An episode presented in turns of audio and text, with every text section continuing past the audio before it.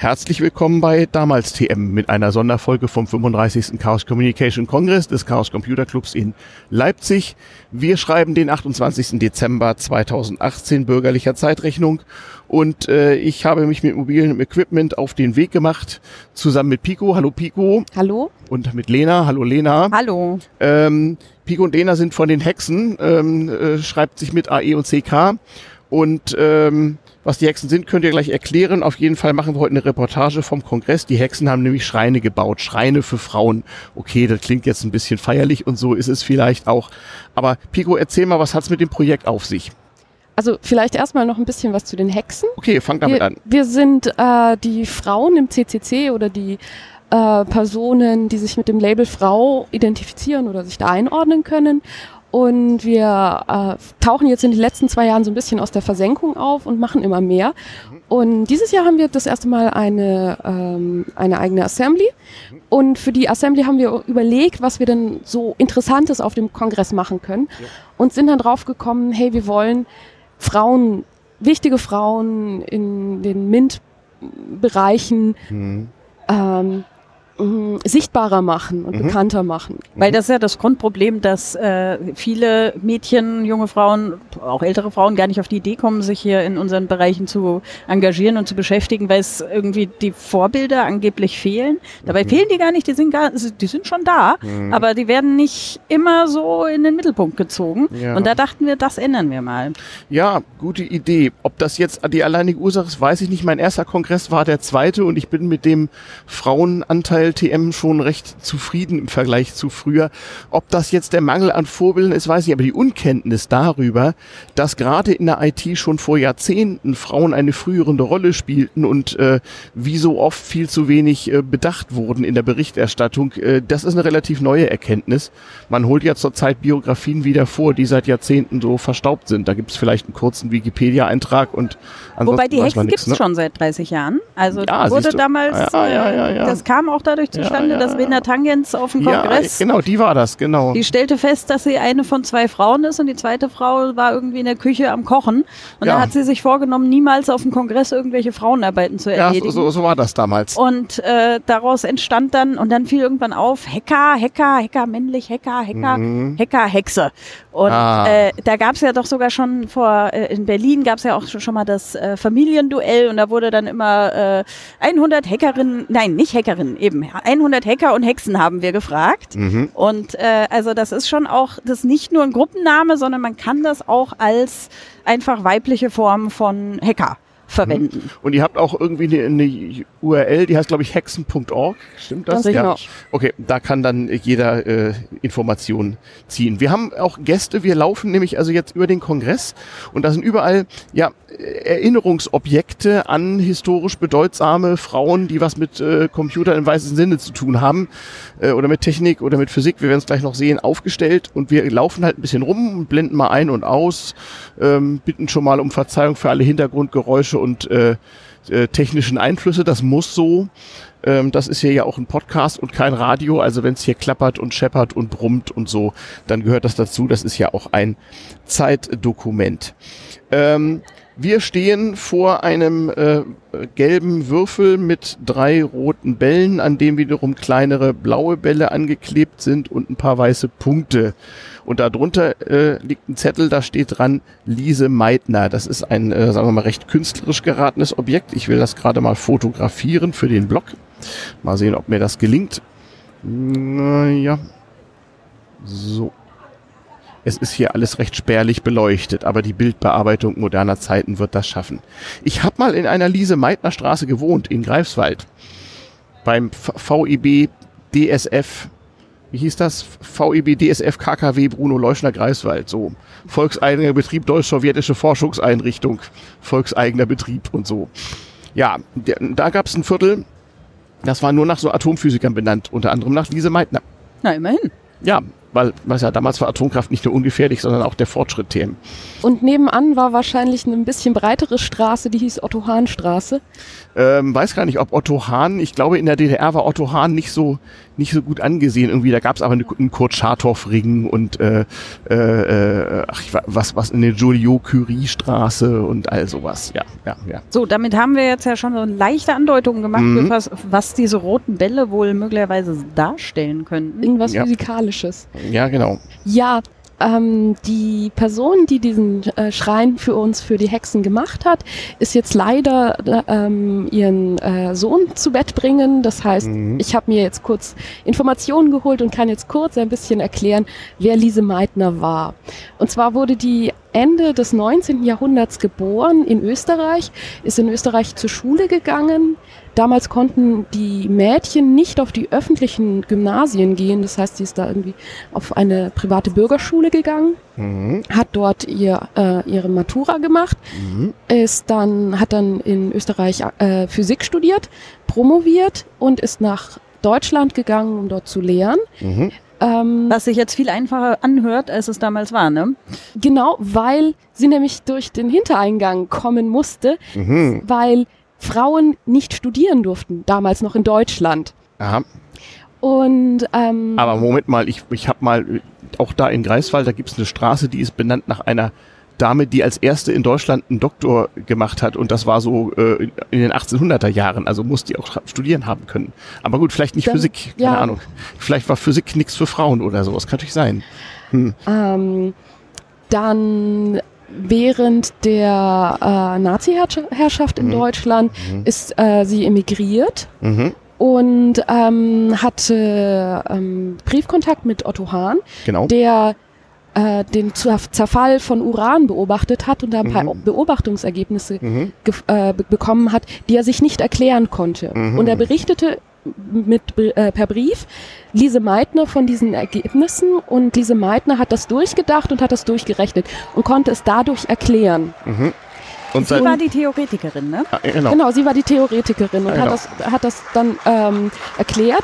Sie wurde ähm, Otto Hahn hat dafür dann äh, einen Nobelpreis für Physik bekommen. Ähm, und Lise Meitner wurde von den deutschen Physikern im Folgenden ähm, 46 Mal für den Nobelpreis für Physik vorgeschlagen und hat ihn nicht bekommen. Ähm, obwohl eben die deutsche Physikergemeinschaft äh, äh, Gemeinschaft mhm. da sehr dahinter war. Aber das war tatsächlich dann äh, von dem Nobelkomitee mhm. dann äh, nicht gewertschätzt. Ja, ja, weil, weil sie nur Theorie gemacht hat und nicht ja. die große Entdeckung. Oder weil sie als, so, als äh, Otto Hahns Assistentin galt, was gar nicht stimmt. Aber es geht, darum heißt das äh, fragliche Institut ja aber heute Hahn-Meitner-Institut und nicht Otto Hahn-Institut. Immerhin. Ja. Immerhin. Ja. Aber während, auch, während auch das Atomschiff hieß Otto Hahn, weil äh, das hätte ja sonst Unglück gebracht. Ja. Ah. Aber ja. auch die äh, auch die Männer äh, in dieser Runde, denen kann man sozusagen gar keinen Vorwurf machen, weil die alle gesagt haben, hey, ohne diese Frau genau. wären wir bei, bei weitem nicht so weit gekommen. Jetzt gibt der doch endlich mal einen Nobelpreis. Aber hat aber das ist schwer für die. Aber schwierig. Aber sie ist Professorin geworden und das noch vor dem Zweiten Weltkrieg. Ich wollte ich wollt gerade sagen, also da sieht man aber auch schon, die ist ja nun nicht unbedingt, sagen wir mal, eine, eine IT-Fachfrau, sondern einfach eine Frau in der Technik, die eine große Bedeutung zu einer relativ frühen Zeit hatte. Ähm, und sie ist nur vergleichsweise wenig vergessen auch. Nicht? Also das, da weiß man noch irgendwie, dass die irgendwie wichtig war und irgendwas mit Atom und ganz interessant. Bei anderen wird das schwieriger. Der, der nächste Schrein ähm, ist so mit Schwarzlicht beleuchtet und da sind Reagenzgläser und ein, und ein Kolben und äh, hinten ist auch ein schwarz-weiß Foto. Auf der Seite ist noch ein Bildschirm, sogar Touchscreen. Genau. Touchscreen ja. sogar. Oh ja, okay, da, da hat sich mal jemand Mühe gegeben. Und da ist auch ein Schild dran und da steht drauf Marie Curie. Ja, apropos Nobelpreis, ne? Ja, genau, genau, genau, genau. Ist, ist das nicht die einzige, die zwei hatte oder wie war das nochmal? Genau, ah. äh, sogar gleich zwei. Ja, also siehst du. Und die Familie hat sonst auch relativ äh, viel bekommen. Du hast ja vorhin Joliot Curie, ja, genau. die Tochter. Mhm. Und wenn ich richtig informiert bin, sollte sie den zweiten nicht abholen, weil sie nämlich eine Affäre hatte und das galt als nicht schicklich. Und genau. dann hat sie gesagt, den hole ich sehr wohl ab, weil wenn alle Männer, die eine Affäre haben, den nicht abgeholt hätten, dann hätten sie hier noch viele Nobelpreise stehen. Ja, aber das war damals ja was anderes.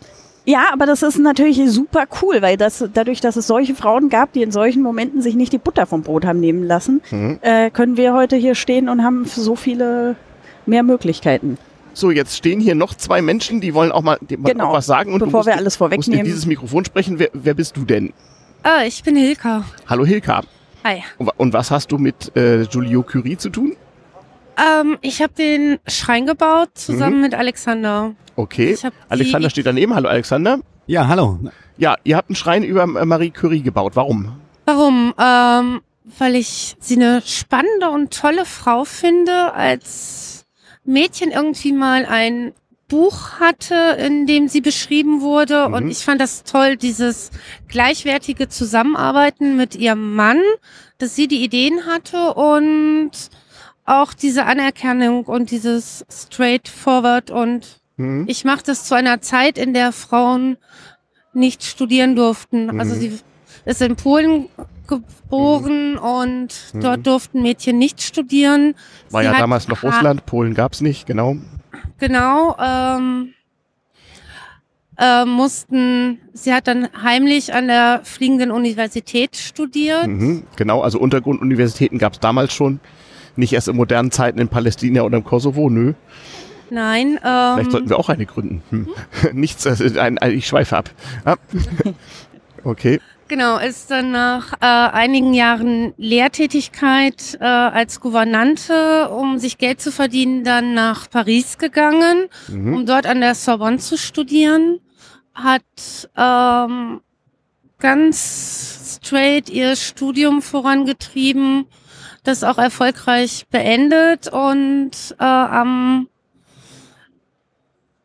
Ende dann in ihrer Forschungsarbeit dann auch Pierre Curie kennengelernt. Ähm, die beiden haben sich schätzen und lieben gelernt, Mhm. haben geheiratet.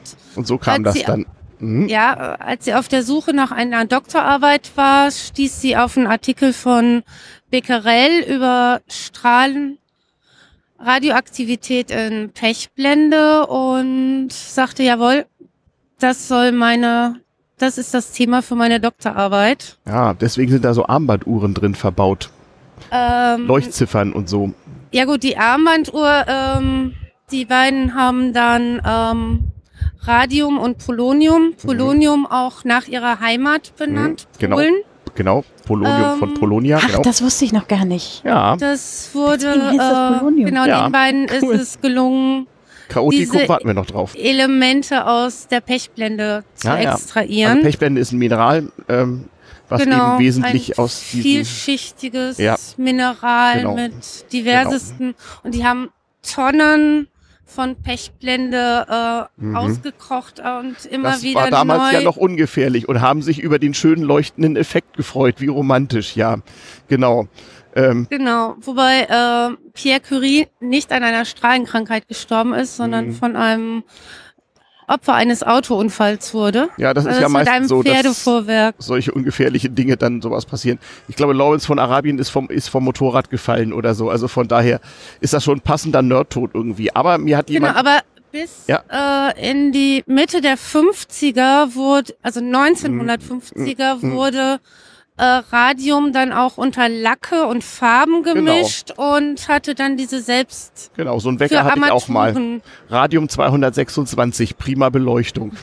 Geht Aber gut. ist ein Alphastrahler, Genau. strahlt nicht weit Genau. und nach ähm, 20, nein, nach zwei Zentimetern ist, Ist, die ist da Strahlung nichts auch mehr, wieder ja. vorbei. Genau. Also eigentlich eine sehr praktische Sache, sollte, sollte man öfter haben. Ähm, Naja. Ja, wenn die am äh, Mitarbeiterinnen, die die Lacke auf die Armaturen aufgebracht hätten, nicht immer die Pinselspitzen Mhm. mit den mit dem Mund angefeuchtet hätten, um den Pinsel vorne wieder dünn Ja. zu machen, Ja, hm, wäre das okay. wäre das okay. Und so sind das Opfer für die Wissenschaft. So ist das nun mal.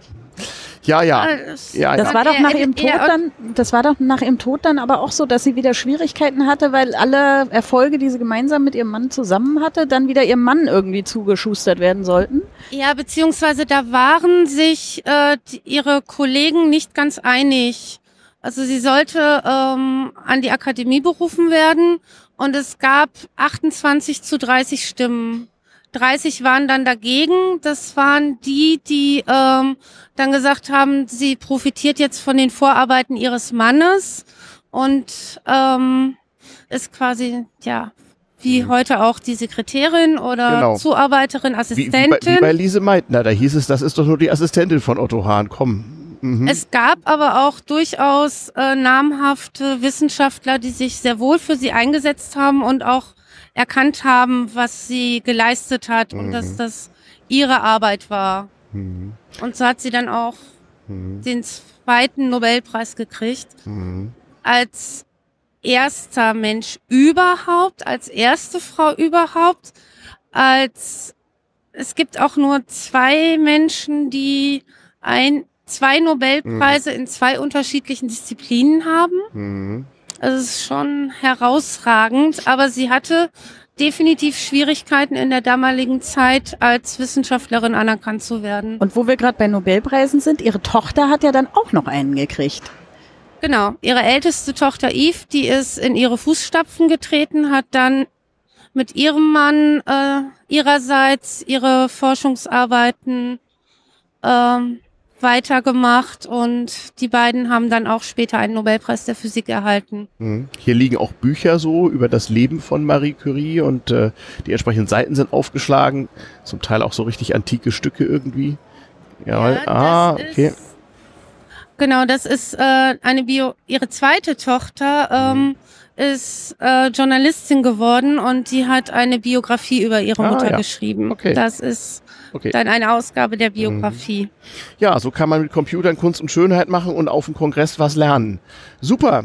Dann ähm, denke ich mal, machen wir diesen Nee, wir haben hier noch einen, einen noch? Schrein, der, einen gibt's noch? Den, den, okay. den siehst du aber noch nicht, ah, denn okay, wie das auf dem, ja, ah, okay. wie das auf dem Kongress so ist, äh, mhm. werden manche Dinge nicht rechtzeitig fertig und äh, wir waren die ganze Zeit so beschäftigt zu organisieren, dass es die anderen Schreine gibt, so mhm. dass wir die eigenen, die wir selber aufstellen wollten, noch nicht geschafft haben, aber die ja. kommen hoffentlich noch. Okay. Äh, das heißt, hier musst du dir jetzt vorstellen, eine Kiste, die leider durchsichtig sein muss, weil darin befindet sich ähm, eine sehr wertvolle Figur, Sammlerfigur, ein Sammlerstück, ja. mhm. einer äh, fiktiven Figur. Deswegen ähm, ist es auch nicht ganz so einfach, da was äh, zu machen, nämlich Captain Catherine Janeway. Ah, die, die aus Enterprise Nein, 3, 4, Voyager. Voyager. Ach, was Raumschiff Voyager, aber Star ja. Trek ist schon mal, ja, richtige, ist schon mal die richtige Richtung gewesen. Die war der erste, ich glaube der erste, ne? Die war der erste weibliche äh, Raumschiff-Captain in, in einer Science-Fiction-Sendung. Äh, war, war, das, war das nicht, nicht Commander, Commander Ripley von der Nostromo auf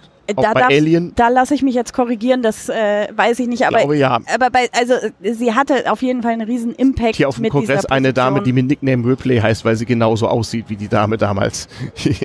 Hallo Ripley, wenn du das hörst. ja, Grüße. Ja. Also, aber Janeway hatte auf jeden Fall mit ihrer, äh, mit ihrer Position als Captain, die, die sie auch nicht mhm. wirklich irgendwie tussig oder weiblich, sondern tough und äh, mhm. äh, informiert. Und das ist eine, eine Frau, die wirklich auch von, von äh, Physik und von ganz, also von ganz vielen Dingen eine Ahnung hat und mhm. die aber auch Führungskraft äh, hat und da einfach richtig, ähm, richtig rockt in dieser Serie. Okay. Janeway hat ein ganz typisches Problem für taffe Frauen, nämlich es gibt viele Leute, die sagen, die Janeway, die ist mhm. doch so doof, die ist so flach ja, stimmt. und die ist, die, ist, die ist bloß immer so hart und mhm. ähm, dass äh, in dem Moment, in dem Frauen ähm, sich durchsetzen, sie anscheinend unglaubwürdig werden. Unglaubwürdig mhm. und man mag sie nicht mehr und findet sie nicht gut. Aber äh, äh ich habe also ich, ich habe das erst im Nachhinein überhaupt kapiert, wie viel ich dieser dieser Figur zu verdanken habe in meinem Leben und auch, dass ich jetzt zum Beispiel hier stehe und mich interessiert habe für äh, mhm. solche Sachen, dass ich überhaupt Trekkie geworden bin. Mhm. Äh, das hat mit Voyager angefangen und äh, gerade vor vom Jahr oder so stieß ich auf einen Artikel, der mal sämtliche, wo es gibt ja diesen Bachelor-Test, der überprüft ganz simpel der sagt auch gar nicht wirklich viel aus, das funktioniert nur in der Masse. Ähm, äh, äh, um den zu bestehen, muss eine Fernsehsendung nur zwei Sachen schaffen. Mhm. Es muss äh, zwei Frauen geben, die, äh, einen vollen Namen haben und die müssen sich miteinander unterhalten über ein anderes Thema als ein Mann. Und das ist, in, ist schon so schwer, dass wirklich ganz viele Hollywood-Filme, es ist erschreckend, wie wenige Filme diesen Bachelor-Test bestehen. Mhm. Und Star Trek ist ja schon gar nicht mal so schlecht. Mhm. Das ist schon, da sind viele, äh, also die meisten, also jetzt, wenn man mal die Classics außen vor lässt, sind die so bei 30 Prozent, mhm. was schon ein guter Schnitt ist. Ja, ja. Und Voyager hat, äh, ist, ist wirklich, jenseits ist bei, ich glaube bei 60 Prozent sind die. Und es gibt manche Staffeln, wo wirklich jede einzelne Folge diesen Test besteht. Ja, warum? Weil Voyager noch dazu eine geile, äh, taffe Masch Engineer, Maschinenraum äh, äh, ah, äh, Frau hat. Okay. Und Janeway und Belana, es gibt sogar dann immer die Erklärung, gibt es die schöne Stelle, Janeway und Belana geek out about warp mechanics. ja, sehr gut. Ähm, ist dann die Erklärung, äh, an der Stelle haben sie sich also länger als 30 Sekunden über irgendwas unterhalten, was nicht ein Mann war. Und was, dann gibt was ich bei den beiden Figuren unheimlich wichtig finde, ist, dass sie nicht als sexy dargestellt werden. Weil da hatten wir bei vielen anderen Star Trek-Figuren genau dieses Problem. Hm. Hm.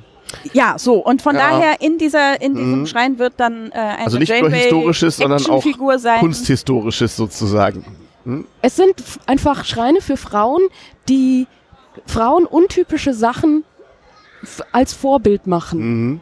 Also Physik, Informatik, aber auch ein Raumschiff fliegen. Hm. Ja, und wir werden auch noch, wir werden auch noch ja durch die Sprache fliegen ja. oder so. Also ja, es, es genau, gibt, genau, genau. Wir, wir, haben das weit ausgelegt mit ja. äh, welche, welche Frauen Sehr wir da nehmen. Vielleicht sorgt ihr ja irgendwann noch dafür, dass die Ferry das doch mal abhebt in einer erdnahe Umlaufbahn. Ich hoffe, dass ich diesen Kongress noch erlebe. Hm. Ja, also jedenfalls ist Janeway stellvertretend für die Frauen im Science Fiction, die eben nicht äh, die äh, hm. Tussis sind, sondern die tough genau. sind, die Dinge tun und die Dinge können und Aha. die Lust, die, die in jungen Mädchen die Lust und überhaupt die, die, die Überlegung wecken, mhm. äh, sowas auch zu machen oder mhm. sich auch in so eine Richtung. Äh, Womit wir ja wieder bei einem Hexenthema wären, denn so Nachwuchs. Ähm, Indoktrinierung hätte ich fast gesagt, Aufklärung ähm, ist ja auch eure. Genau, das Aufgabe. war ja auch ein Stück weit ja, viel genau. dieser. Äh, genau, eure. Vorbilder gab es damals schon. So, jetzt müssen wir ein Stück laufen und verabschieden Richtig. uns mal kurz von den Hörern und drücken auf die Pausentaste, weil das ist sonst ein Transportproblem hier auf dem Kongress. Bis später. Mm, muss. So, wir sind wieder da und wir sind ein bisschen weitergelaufen ähm, zu dem Schrein für Simone Giertz. Ähm, und das ist eine von denen, die hoffentlich noch am Leben sind und schon mal auf dem Kongress gewesen sind, nicht wahr? Ich weiß nicht, ob sie auf dem Kongress gewesen ist, aber sie, sie lebt auf jeden Fall noch und ist auch äh, noch gar nicht so alt. Okay. Nee, ich habe hier ein Foto von ihr gemacht. Und hier steht jemand neben mir, da steht Ilo unterstrich A. Iloa, hallo. Du musst ganz dicht in dieses Mikrofon sprechen. Ich muss ganz dicht daran. Ja. Genau, der Name ist Ilona. Ah, okay. Ja. Hervorragend. Und was hast du mit diesem Schrein zu tun? Ähm, ich bin von Jugendtakt. Wir sind hier an dem Wikipacker WG Habitat. Mhm. Genau, ist so eine Vereinigung von Organisationen, die einander irgendwie sehr ähnlich sind. Also Wikimedia, die Open Knowledge Foundation mit Projekt und Jugendtakt eben hier und Verstehbahnhof und Verschwörhaus aus Ulm. Ah. Genau, und wir dachten uns, da wir am Junghackerinnen-Tag heute eine Hebocon gemacht haben und Hebocon ja quasi feiert, dass es unperfekte Roboter gibt, die so einen Sumo-Ringartigen Kampf machen. Mhm passt einfach Simon Götz wunderbar, weil die ja so die Queen der Shitty Robots ist. Und genau, das wollten wir mit unserem Schrein halt auch feiern. Quasi. Ja, genau. Was ihr da im Hintergrund übrigens hört, ist quietschen hört, das ist tatsächlich der ja. Roboterarm, ja, der hier quietscht. Genau. Ich habe ihn auch schon fotografiert. Also, ne? Robotik auf dem 35C3. Hm. Ja, er misstraut der Sache wahrscheinlich, aber er kommt nicht näher. Hm. Genau, da gibt's eine lustige Geschichte. Eigentlich dachten wir uns, ähm, den Roboter kann man programmieren. Den könnten wir jetzt anbieten, dass jeder herkommt, hier ein bisschen programmiert und versucht, den tatsächlich da was vom Teller aufheben zu lassen. Mhm. Ähm, wollte nicht so wie wir das wollten, aber eigentlich wiederum ganz passend perfekt für genau den Schrein und den Anlass. Ja, genau. Tolle Sache. Ja, äh, ein bisschen was über Simone Giertz noch so. Also wie gesagt, sie war schon auf dem Kongress, ist Astronautin, so viel weiß ich irgendwie. Ähm, nee, möchte gerne Astronautin. Oder möchte, ach, möchte ist, gern, sowas. Ist, ist, noch, ist großer Fan von äh, so Weltallreisen ja, genau. und auf jeden Fall extrem ähm, empfehlenswerter YouTube-Kanal. Also wer mhm. irgendwie absurde Roboter und Maschinen mhm. sehen will, schaut euch das an. Genau, Simone Giertz mit TZ. Ja, Fo Aber Foto, die wird Götz ausgesprochen, hast du gerade gesagt, ähm, oder? ist eine Schwedin. Ich glaube, es spricht immer jeder falsch aus. Ich glaube, sie ist irgendwie so eher mit so einem laut am Anfang offiziell Schwedisch ausgesprochen. Ich bin selbst zu wenig ja. Profi da drin. Ich habe da lange gewohnt, aber ich könnte den auch nicht aussprechen. Der Name ist unschwedisch. Also ich bezweifle es. Ja, Gietz theoretisch, aber äh, na, wir, wir werden sie mal fragen. Genau. Gut, vorragend. Vielen Dank.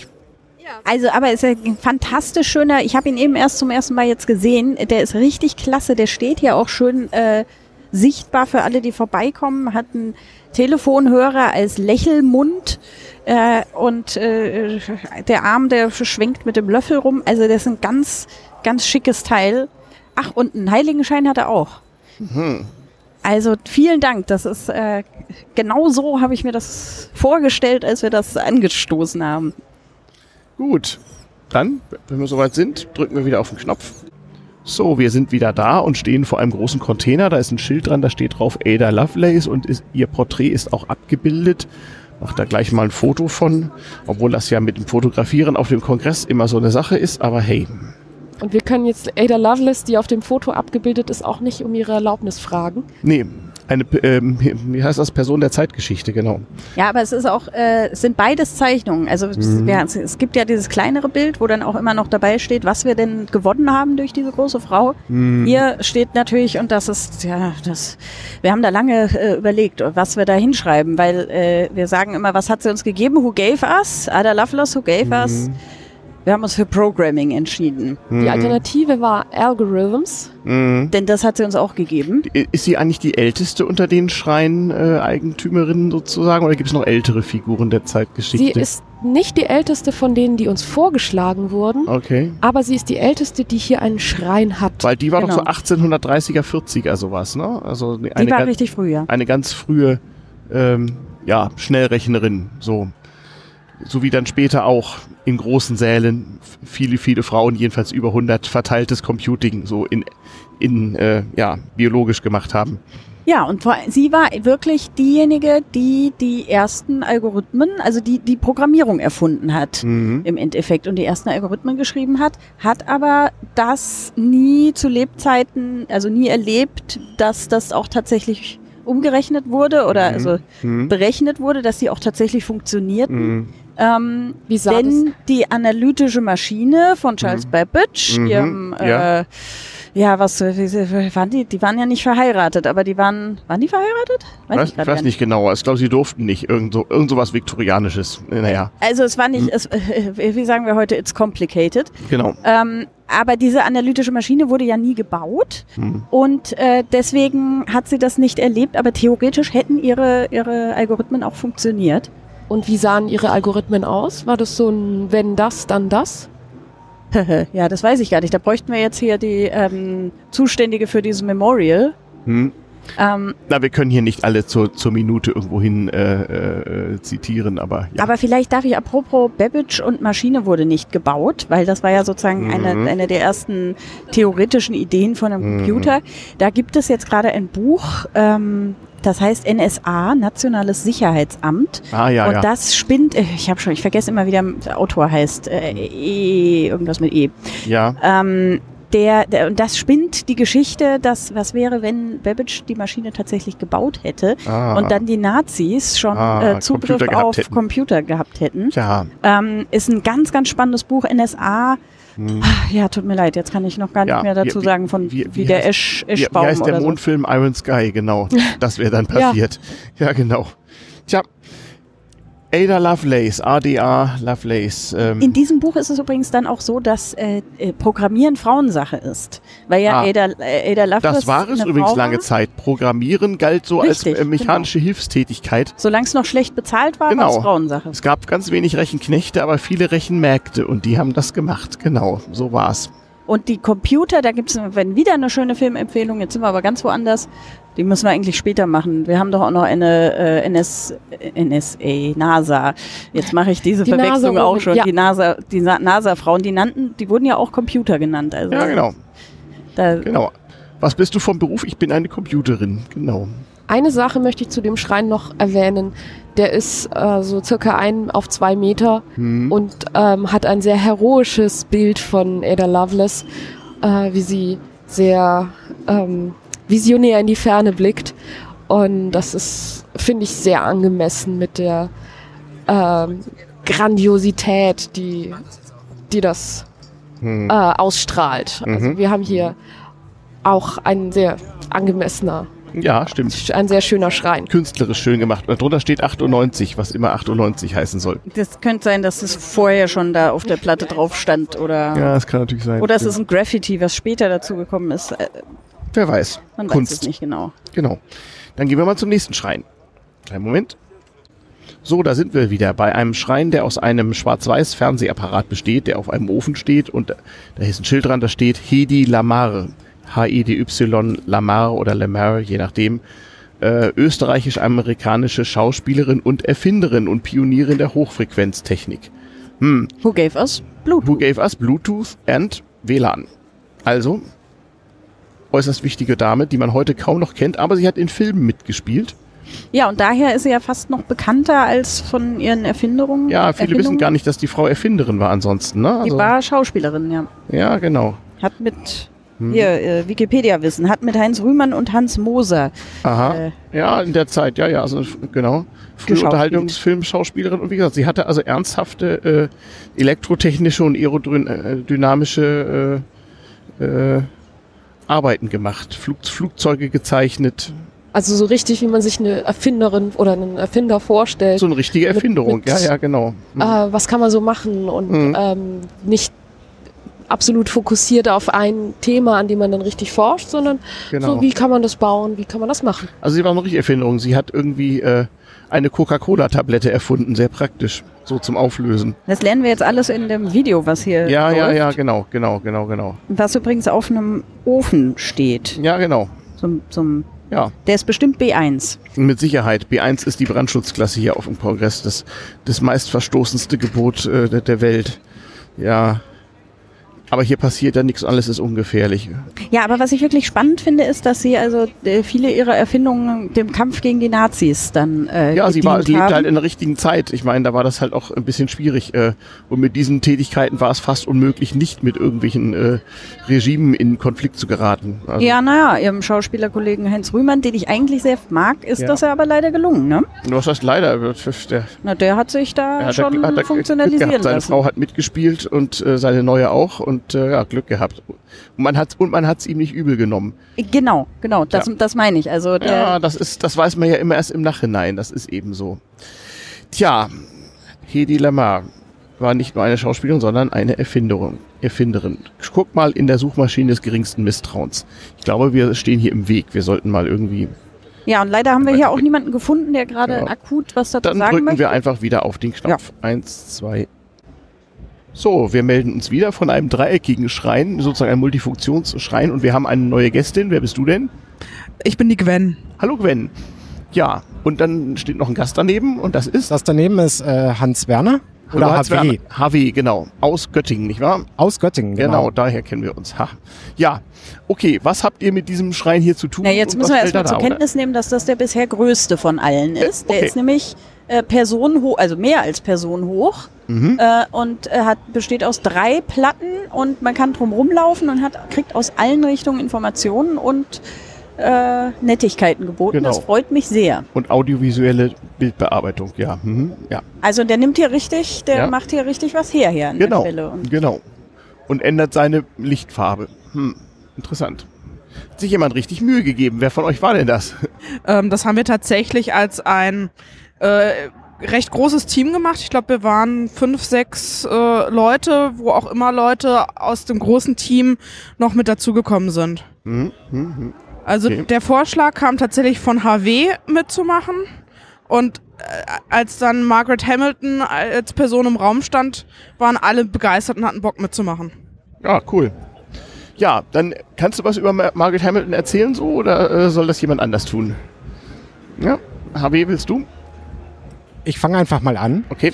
Und äh, zwar ist das so, Margaret Hamilton hat, die ist in den 40ern oder Ende der 40er zur Schule gegangen und fand in der Schule Mathe irgendwie mit am coolsten. Mhm. Und ähm, hat dann so eine typische Entwicklung genommen. Also man muss natürlich auch sagen, sie konnte studieren gehen. Über ihr Elternhaus weiß ich nicht Mhm. Ja. so viel, aber das Ja. ist ja auch schon zu der Zeit bemerkenswert. Mhm. und ähm, ist am MIT gelandet letzten Endes und ähm, über so MIT-Arbeitsgruppen. Es gibt da auch so eine Phase, da würde ich sagen, das würden wir jetzt nicht so unbedingt unterstreichen als etwas so ganz Tolles. Da hat sie ja eher so im Bereich auch ähm, des Verteidigungsministeriums mitentwickelt an so mhm. Luftabwehrsachen und mhm. war da aber erstmal nur am Programmieren. Naja, die Hightech der damaligen Zeit, so, so, so war das eben. Ne? Es also ist ja so, dass man sowas auch nur bei sehr wenig Sachen machen konnte. Eben. Und die Verschränkung von MIT und äh, diesem Bereich ist doch relativ stark. Ja. Die Forschungsförderung ja. kommt natürlich auch sehr stark daher. Mhm, genau. Und dann ist sie irgendwann darüber gestolpert, dass die NASA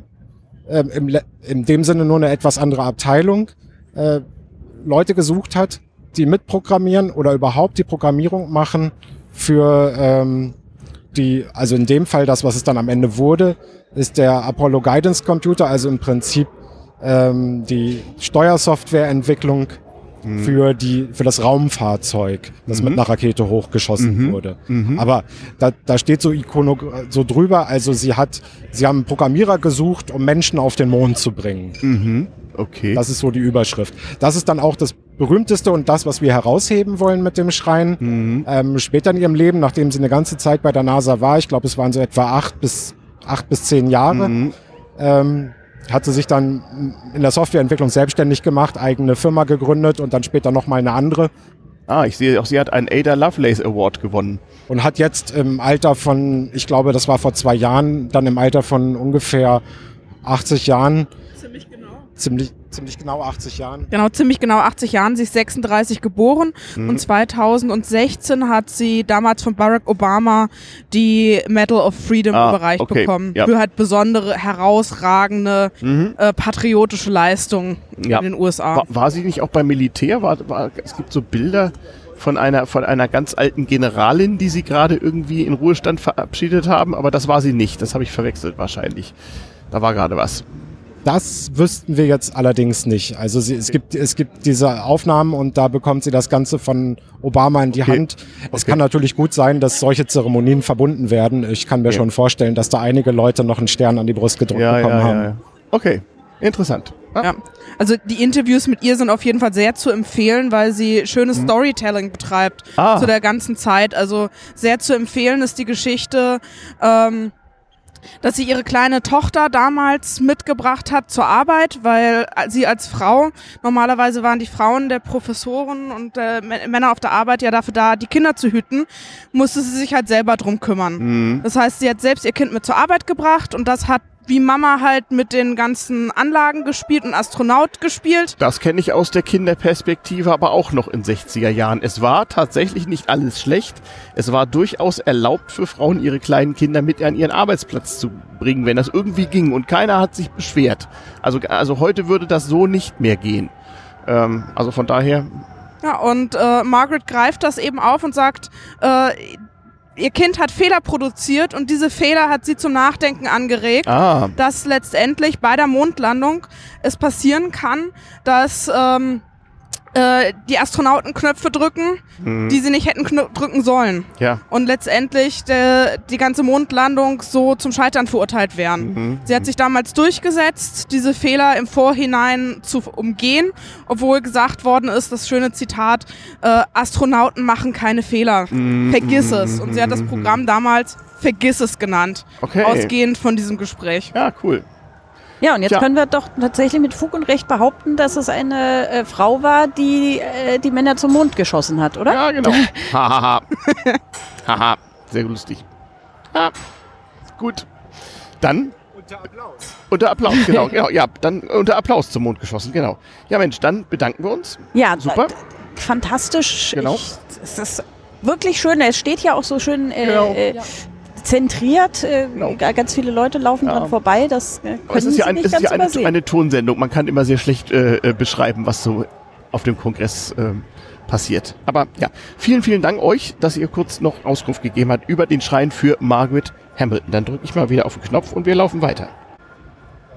Margaret Hamilton war letztendlich gar nicht wichtig, dass sie die Männer zum Mond gebracht hat, sondern dass ihr Code sicher auf dem Mond gelandet ist. Ah, das ist ja auch wichtiger, stimmt.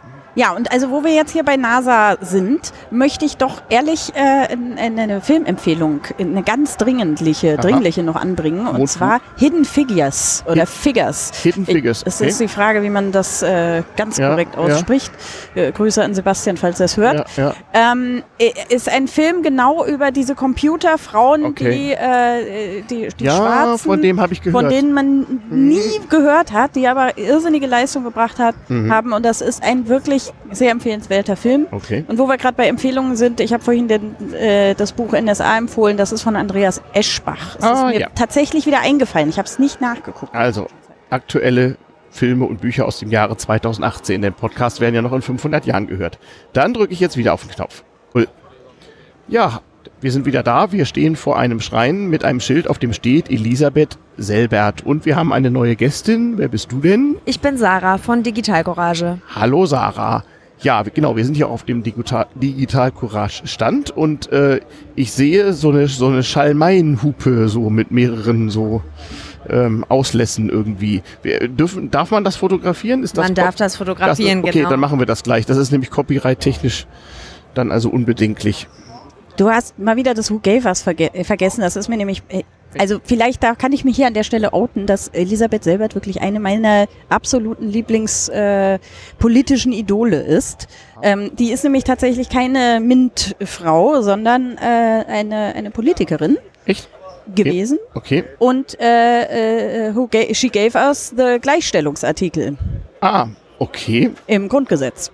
Ach, da war das die im Parlamentarischen Rat von der Mutter des Grundgesetzes? Genau, die war eine der vier Mütter des der, Grundgesetzes. Ist das, war, sie war die von der CDU, kann das nein, sein? sie nee. war von der SPD. Ah, die war von der SPD, Und okay. sie war diejenige, die durchgesetzt hat, dass Männer und Frauen sind gleichberechtigt. Ah, Artikel 3 Grundgesetz. Grundgesetz steht. Ja in dieser Form, Aha, der es jetzt steht. Da kam okay. dann später noch dazu, dass der Staat äh, äh das äh, irgendwie. Ja, es wurde halt irgendwie erweitert. Ja, es wurde erweitert, dass der Staat äh, dazu beitragen mhm. soll, dass das auch äh, mhm. passiert oder dass das auch real äh, stattfindet. Das war in ihrem Original noch nicht drin. Okay. Aber äh, wir haben dieser Frau eine Menge zu verdanken. Unter anderem hat sie das geschafft, dadurch, dass sie einen der ersten politischen Shitstorms ausgelöst hat. Okay, mit welchem Medium denn? Mit einer Postkartenaktion. Also ah. sie, ist, sie ist wirklich durchs Land ge gefahren und hat überall Frauenorganisationen äh, angehauen mhm. und dachte erst, es wäre alles umsonst gewesen. Und im Endeffekt gab es dann aber eine richtige Postkartenflut. Und ähm, da ist dann auch dieses äh, Gremium äh, entsprechend hat dann doch eingesehen, dass, äh, dass sie da zustimmen müssen. Okay. Das war eine harte Nuss, das da reinzukriegen okay. ins äh, Grundgesetz. Das Gremium war der Parlamentarische Rat, in, Parlament, dem, genau. in dem Frauen damals noch arg unterrepräsentiert waren. Vier, vier Stück gab es. Ja, vier von so paar und 50, nicht? 61. 61, 61 Männer, vier Frauen. Okay, ja. Nur mal so als Illustration, wie das 1948 so war. Und an der Stelle habe ich auch wieder einen Film äh, mit einem ganz unschön klingenden und unspannend klingenden Namen nimmt, äh, lautet der äh, mhm. Sternstunde ihres Lebens. Mhm. Ähm, ganz wunderbare Verfilmung äh, der, der ganzen Geschichte. Äh, und den kann ich auch wirklich sehr empfehlen mhm. mit, ähm, wie heißt die Schauspielerin? Dings. Mhm. Mhm. Ich denke auch gerade. Ja, äh, eine recht bekannte Deutsche. Das wird uns hinterher einfallen. Wahrscheinlich. Naja. Iris Berben. Danke. Ah, Mensch. Oh. Guck mal an. Die spielt sie und sie macht das auch sehr schön. Sie spielt also sie großartig, finde ich. Ganz okay. fantastisch. Ja, Was? spannende Frau. Ja. Was sagt denn uns jetzt der Schrein hier? Also hier, ich sehe die, das ist wahrscheinlich irgendwie eine Schreibmaschine. Nee, das ist eine Waage. Guck mal, das ist eine Küchenwaage. Ah, Küchenwaage und, eine alte, und so eine, wo man die Gewichte hin und her schieben ja. musste.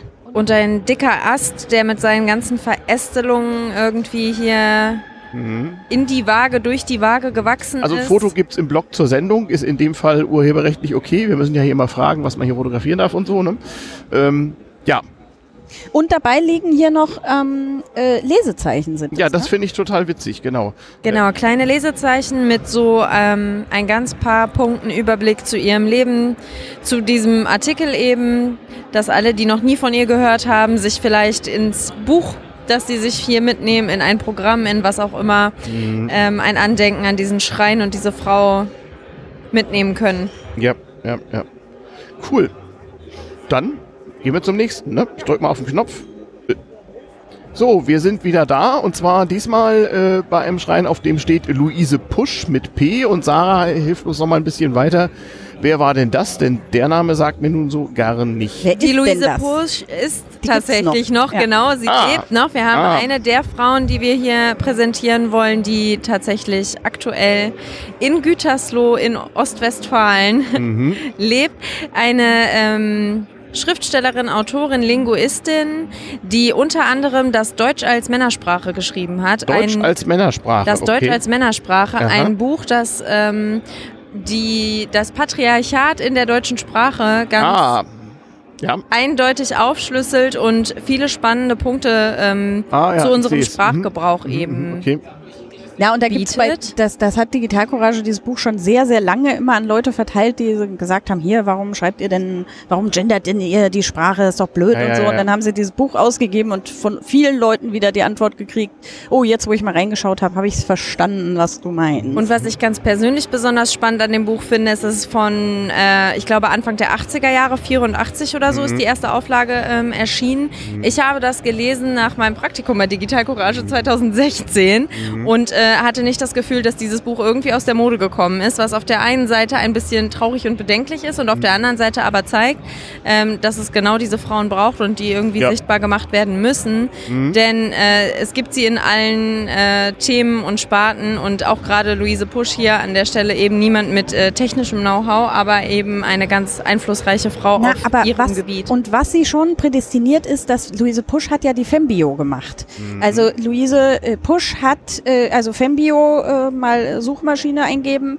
äh, eine, eine sehr große Datenbank angelegt, eben genau von äh, so, so was ähnliches, was wir hier mit den Schreinen ja auch gemacht haben, von Leuten, von Frauen, die drohen in Vergessenheit zu geraten, obwohl sie großartige äh, Beiträge geleistet haben. Mhm. Und mit dieser Fembio, äh, da schreibt sie regelmäßig auch Biografien. Also sie okay. schreibt auch viel und sie schreibt auch herrliche Glossen, die dann mhm. äh, manchmal ein bisschen äh, scharf formuliert sind, mhm. aber es macht auch großen Spaß, die mhm. zu lesen. Und von daher verdient sie das absolut, äh, hier auch gewürdigt zu werden. Genau. Und das mit dem Spaß am Lesen gilt auch für das Deutsch als Männersprache. Sie findet da ganz herrliche Beispiele mhm. und äh, illustriert das ganz eindrucksvoll. Okay. Also was ich zum Beispiel einen schönen Vorschlag von ihr finde, aber sie mhm. sagt mhm. explizit, dazu müssten wir eigentlich erstmal so 100 Jahre im generischen ja. Feminin sein. Dann sagt sie nämlich, fehlt uns eigentlich gar, fehlt uns eigentlich gar nicht so viel. Es fehlt uns nämlich die männliche Endung, schreibt sie an einer Stelle. Ja. Und dann schlägt sie vor, wie beim Enterich, mhm. einfach die Endung genau, Rich. Den Rich. Und dann, und dann könnte man nämlich den, die, die, die normale Endung, mhm. Endung, normal, die jetzt auch die männliche ist, könnte ja. dann die neutrale sein. Mhm. Und dann hätte man zum Beispiel beim Lehrer, Lehrer neutral, die alle Lehrer, Lehrer kommen, genau, der Lehrerich und die Lehrerin. Sehr wenn schön. ich sagen will, dass es männlich oder weiblich ist und wenn ich nur Lehrer sage, habe ich das Geschlecht gar nicht mit dazu erwähnt. Ja, und dann gibt aber, es keine herrenlosen Autos mehr.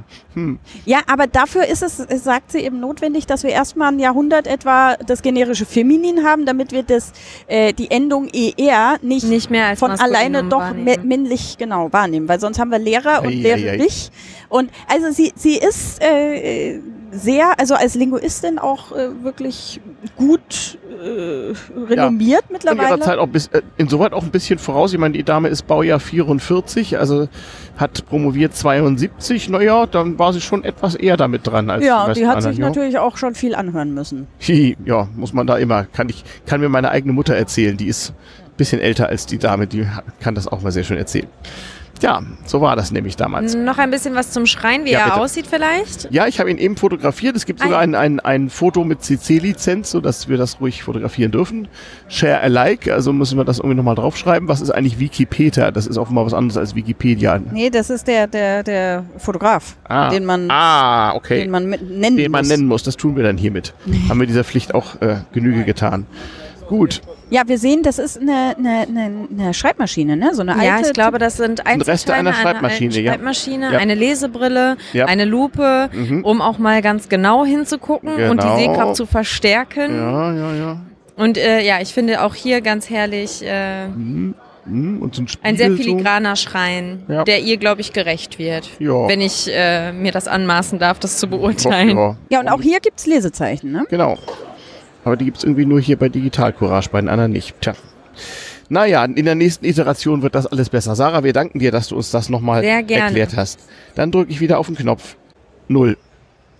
Hallo, wir haben wieder auf den Knopf gedrückt und wir sitzen äh, mit einem neuen Gast. Hallo Gast, wie heißt du? Hallo, ich bin Aurora. Okay, und der Schrein ist gewidmet welcher Person? Äh, Galina Balaschowa.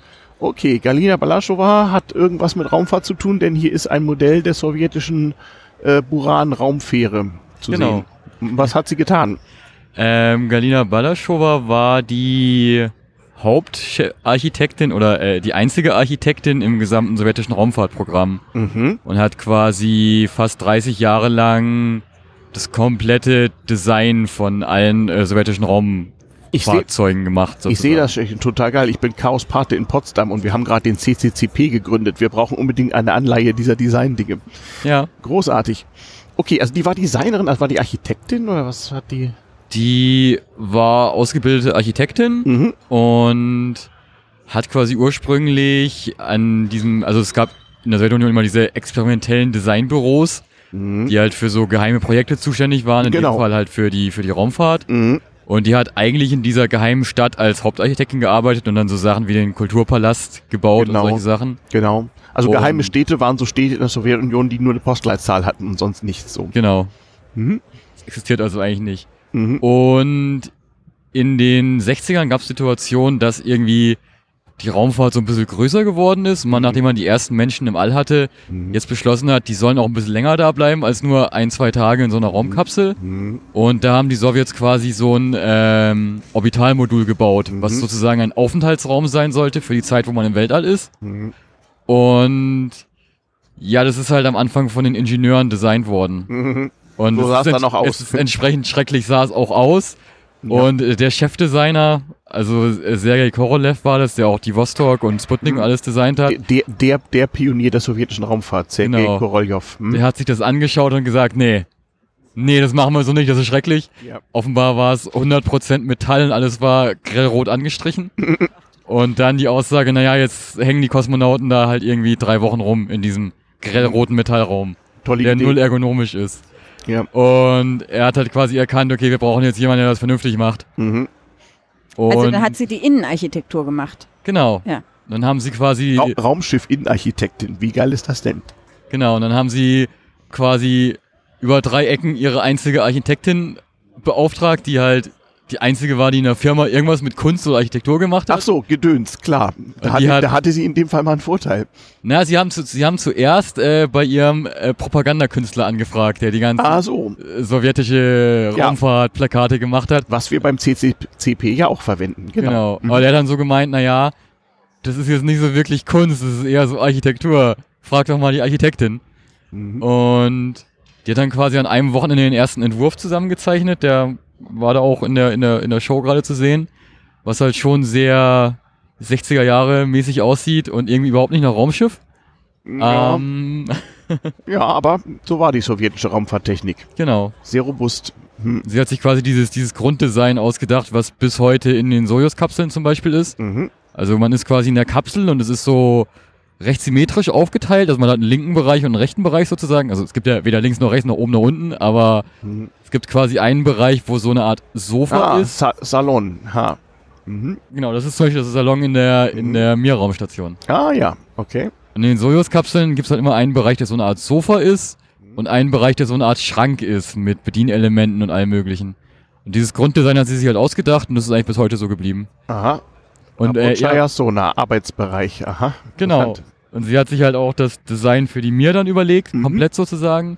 Ja. Auch die Aufteilung in Arbeitsbereich und Aufenthaltsbereich und wie man da die Farbkoordination macht, dass ist, mhm. man sich da das auch wohlfühlt. Es ist natürlich Pionierarbeit, äh, wenn man selber auch gar nicht im, in der Schwerelosigkeit war und dann überlegen, wie muss ein Raum für Schwerelosigkeit äh, mhm. gestaltet sein. Das äh, mhm. stelle genau. ich mir schon als Herausforderung vor. Ja. Sie war die allererste Person, die überhaupt jemals sowas gemacht hat. Und äh, sie war auch bis jetzt die einzige Person eigentlich, weil im amerikanischen Raumfahrtprogramm gab es sowas nicht. Und äh, nach dem Ende der Sowjetunion gab es sowas auch nicht mehr. Naja. Ähm, man, man merkt das auch sehr deutlich, wenn man sich zum Beispiel die, die ISS anschaut. Der, der russische Teil der ISS ist quasi noch ein Überrest von der Mir. Das heißt, das Innendesign da ist noch komplett von ihr. Mhm. Und man sieht zum Beispiel diese Farbschemas noch. Und wenn man sich dann im Vergleich die US-amerikanischen Module anschaut, die sind halt, naja, es ist halt Also die amerikanischen Astronauten vergleichen es gerne mit ähm, Krankenhauskorridoren. Aha, ah. okay. Es okay. ist dann auch äh, psychologisch überhaupt nicht gut. Hm. Also äh, amerikanische Astronauten haben viel eher so ein Problem mit dieser Space Sickness, mhm. was quasi die Raumkrankheit ist. Also wenn du halt die Orientierung verlierst im Weltall, dann wird dir auch mal schlecht. Mhm. Das passiert nicht so sehr, wenn man halt so, so Bezugspunkte hat, wie okay, das ist jetzt irgendwie mehr der Boden, das ist mehr die Decke und auch wenn ich mich hier frei bewegen kann, ich habe noch irgendwie die Orientierung. Mhm. Und das hat sie sich quasi ausgedacht als, als allererste. Ja, das ist ganz wichtig. Also es wird ja immer unterschätzt, wie wichtig äh, auch für den Menschen ist, wie dass er gut denken kann, dass irgendwie die Umgebung mhm. äh, Rahmenbau, wir kommen doch gerade von Digitalcourage, da wird das immer Rahmenbau genannt, mhm. äh, dass, dass man sich, dass man irgendwie auch in einem, in einem guten Setting äh, mhm. ist. Ja. Zu dieser, zu diesem Foto, was wir hier haben, gibt es auch noch eine schöne Geschichte, ne? Mhm. Ähm.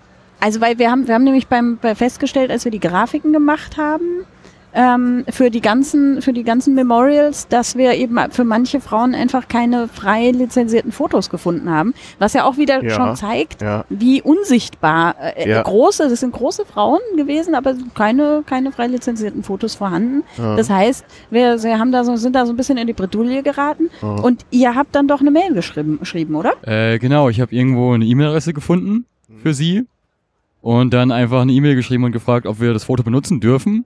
Und äh, ich, ich fand das immer bemerkenswert, dass wenn man einer 83-jährigen Frau in Russland eine E-Mail schreibt, innerhalb von einem Tag eine Antwort kommt. Ja. Ich habe jetzt noch eine bekommen, ich glaube, es ist eigentlich ihr Enkel gewesen, aber irgendjemand hat halt sofort geantwortet und gesagt, ja, ja, klar, könnt ihr machen, nehmt das Foto. Okay. Also. Mhm. Ja, fantastisch. Und dann, äh, und dann habt ihr auch nochmal vorgeschlagen, ob sie nicht ein freies Foto auch für Wikipedia oder so. Genau. Da kam noch keine Rückmeldung leider, aber mal schauen. Ja, aber das, also ich finde das ganz großartig, weil es müssten natürlich viel mehr äh, Fotos von äh, großartigen Frauen geben, die auch unter freier Lizenz stehen. Also hier bitte die äh, Durchsage an alle, die was Großartiges machen.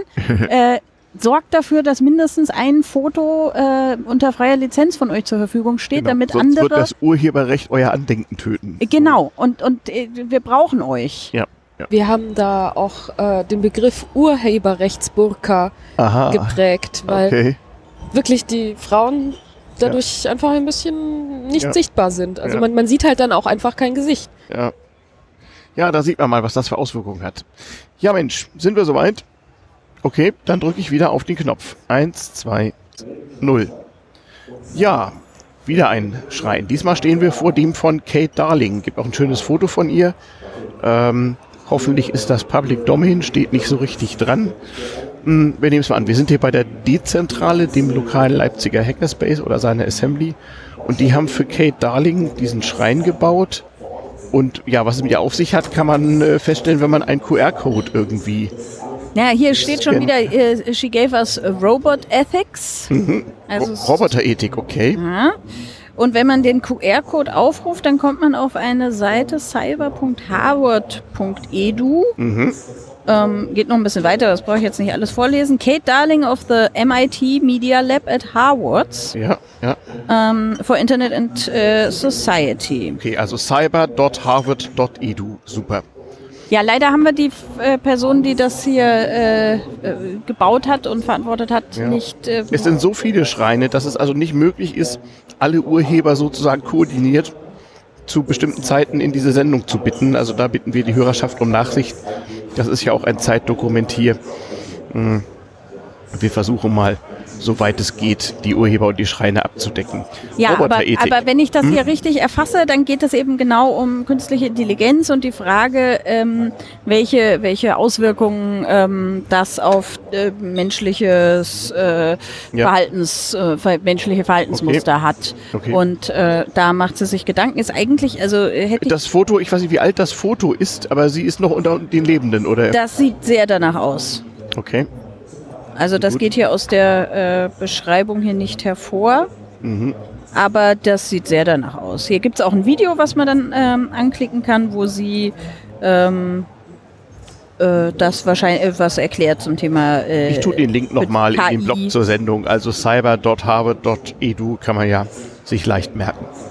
Okay. Ja, auch so eine geehrte Dame. Roboterethik. Zwei Roboter halten Fahnen mit, ihrem, mit dem QR-Code zu ihrer Seite. Es gibt ein Bild von ihr. Ein Foto tun wir in den Blog zur Sendung. Scheint ja nicht so richtig verboten zu sein. Hm? Okay, dann drücke ich mal wieder auf den Knopf. So, wir sind wieder da.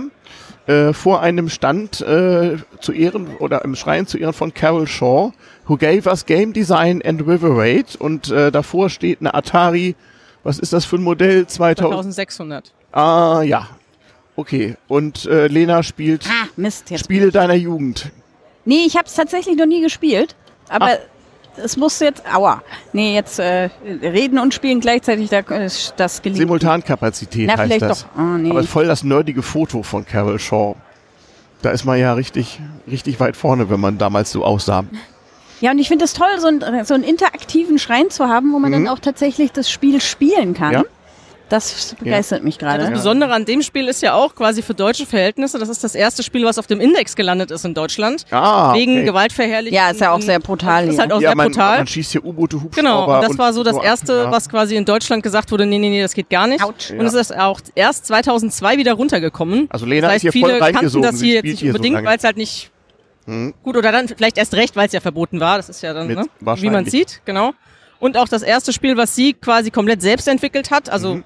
Komplett rein von einer Frau designt und programmiert Okay. und veröffentlicht und auch viele Preise gewonnen mhm. und ähm, auch das erste Actionspiel in Und dem die Sinn. Hardware war gut, die geht noch, ne? Musstet ihr was reparieren oder war die einfach Da Plug and ein- Play?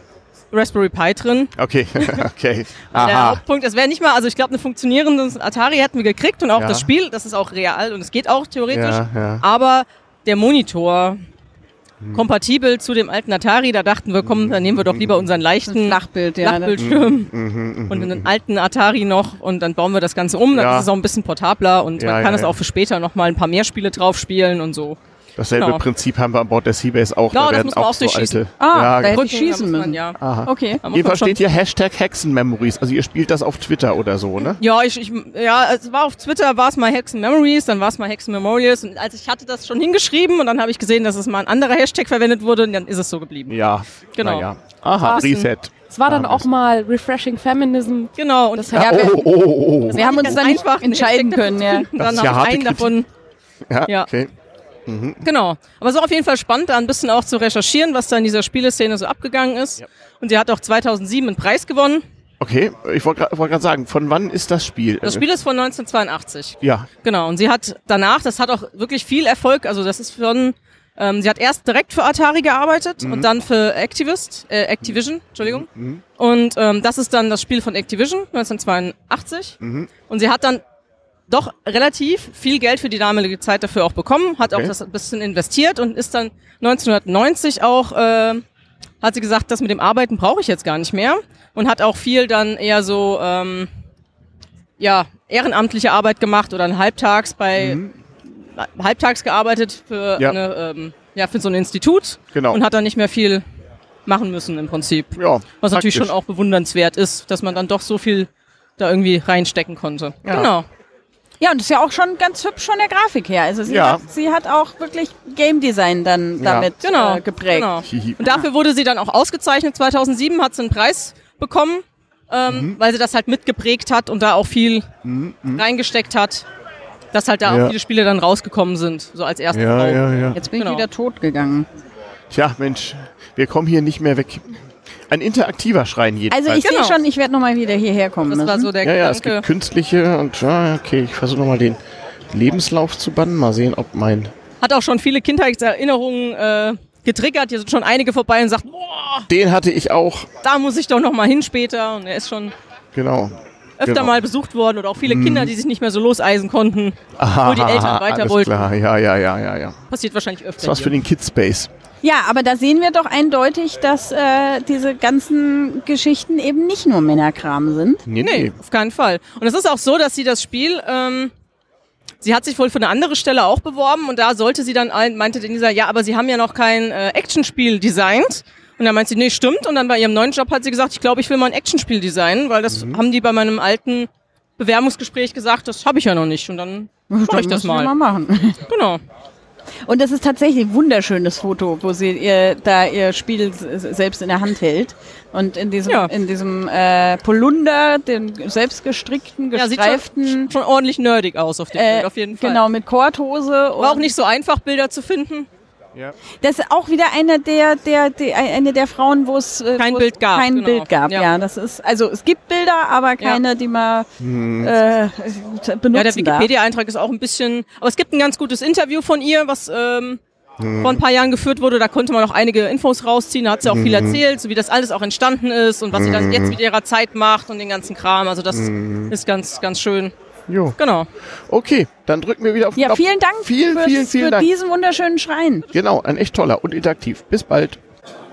So, wir machen weiter und sind im Sendezentrum angekommen, dem Podcaster, äh, der Podcaster Assembly auf dem 35. Chaos Communication Kongress in Leipzig im Jahre des Herrn 2018 oder unserer lieben Frau Discordia 3184 und wir sind bei Hilda Mathesons Schrein angekommen und einem Buch mit dem Titel Radio Girls. Becky, selbst Podcasterin, sagt uns jetzt, was es mit der Dame auf sich hat. Äh, ja, wir haben uns entschieden, äh, den Schrein für Hilda Matheson hier zu bauen, weil wir dachten, wir brauchen eine Pionierin, die was mit unserer Passion zu tun hat. Und wir sind ja hier alle Podcast-Menschen. Und äh, dann haben wir ein bisschen gebrainstormt und ziemlich schnell tauchte ihr Name auf, obwohl gar nicht so viel überall zu ihr zu finden ist. Sie ist deshalb Pionierin, weil sie sozusagen die Erfinderin des Talk-Radio ist. Also bevor okay. sie äh, Radio gemacht hat, war Radio Vorlesen von Nachrichten. Okay, der Empfang ist genehmigungspflichtig, wie das hieß, ja. Und also, also das, was wir jetzt hier machen, uns unterhalten und äh, darüber auch Unterhaltung oder Informationen liefern, das hat sie ge gemacht. Genau, sie wurde in den 20er Jahren die erste Head of Talk überhaupt bei der BBC. Also es war eine neue Rolle, die geschaffen wurde. Und in dieser Funktion hat sie so Formate entwickelt wie äh, zum Beispiel Empowerment-Formate für Frauen, die das erste oder zweite Mal wählen gegangen sind, weil es noch gar nicht so lange her war, dass das Wahlrecht für Frauen ja. äh, äh, beschlossen wurde mhm. und hat dann äh, wollte ihnen sozusagen ermöglichen, eine mündige Entscheidung informiert zu treffen und hat ihnen Prozesse erklären lassen. Mhm. Und äh, auf ihren Kosten geht auch das erste sozusagen Spitzenkandidaten-Duell, was jemals im Radio aufgezeichnet okay. wurde. Okay. Also sozusagen Erfindung, Pionieren modernen Radio-Unterhaltungsprogramms. Genau, und sie hat auch, ja. nachdem sie dann diesen, mit diesem Job bei der BBC abgeschlossen hatte, weil ihr Chef doch nicht so progressiv war, wie sie dachte, hat sie das Ganze dann auch noch weitergeführt. Sie hat Bücher über Radio geschrieben, auch über die Technik hinter Radios. Aha, okay. War auch beteiligt in der äh, Commission, die Pro Radioprogramm gegen Nazi-Propaganda äh, während des Zweiten Weltkriegs gemacht haben. Ja äh, was dann international ausgestrahlt wurde ja. und äh, ja, hat ganz, ganz viel, also hat so am Ende auch ein, ja. äh, der, die, diesen Bundesverdienstkreuz der Briten, Order of the, of the British Empire ja, oder genau. was auch immer. Da gibt es sehr viele. Ja. ja, vergessen Sie nicht Ihre Antennen zu erden sozusagen. So, so hieß das ja damals immer. Sie ist damit ja auch aber nicht eine der ersten jetzt, die sich dadurch ausgezeichnet haben jetzt, dass sie gegen die Nazis irgendwie Technik Nö, gebaut das, also, haben. Das, der, der äh, Propagandakrieg im Äther fand natürlich sehr stark mit diesem Medium statt. Ähm, und weil nun der größte politische Konflikt damals mhm. zu, weltgeschichtlich zufällig der zwischen den Nazis und dem Rest der Welt war und die im Radio halt ziemlich gut waren. Und weil wir natürlich nicht die ausstellen, die die Nazis unterstützt haben.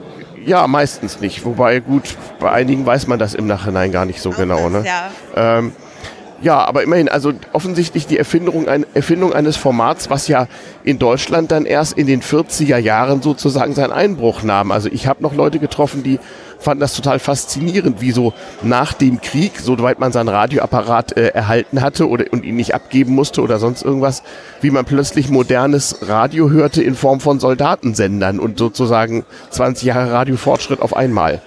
Ja, da war sie eine davon. Also Hilda Matheson. Genau. Ähm, das Buch Radio Girls ist ein Roman, der auf ihrem Leben mhm. basiert, erst vor kurzem erschienen. Ja. Sehr gut zu lesen. Kann Wunderbar. man empfehlen. Okay.